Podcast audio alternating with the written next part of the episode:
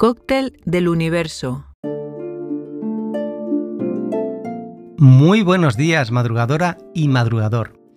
Hoy voy a recordar una palabra que se denomina empatía.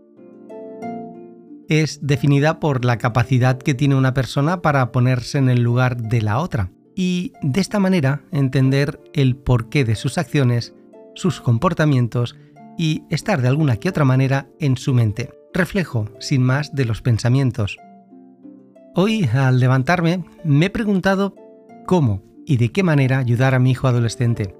Sí, con esas hormonas eh, liberadas en acción-reacción. Tarea propia de un aprendizaje que, bueno, realmente me llega tarde a nivel personal, además sin libro ni maestrillo pero sí intento tener la capacidad personal de prestar atención a sus emociones para saber cómo y de qué manera poder gestionar el día a día con él y sus propias emociones. Hay días que me digo en mi pensamiento, uff, ahí va la hostia.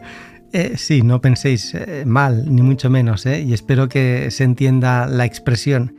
Y yo creo que quizás el que es papá y mamá de un adolescente me entienda y también quizás tenga su propio pensamiento o expresión para gestionar emocionalmente en su interior eh, para esos momentos de acción-reacción hormonal totalmente de un adolescente, ¿verdad?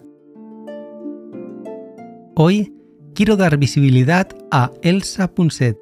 Es una gran escritora y divulgadora, además de tener un podcast muy recomendado denominado Pequeñas Revoluciones para Crecer lo podéis escuchar en Audible.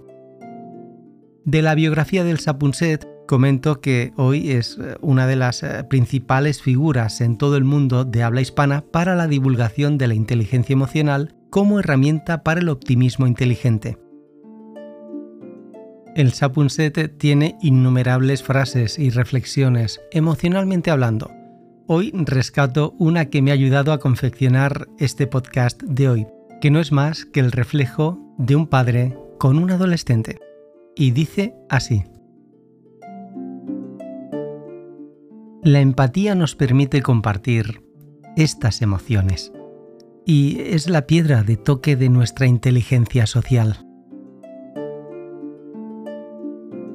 Mi reflexión personal, como te suelo decir en cada episodio, es, eh, sin más, si te consideras una persona inteligente, sabrás de sobras que tu inteligencia es emocionalmente empática. Captas, ¿verdad? Y reflexiona.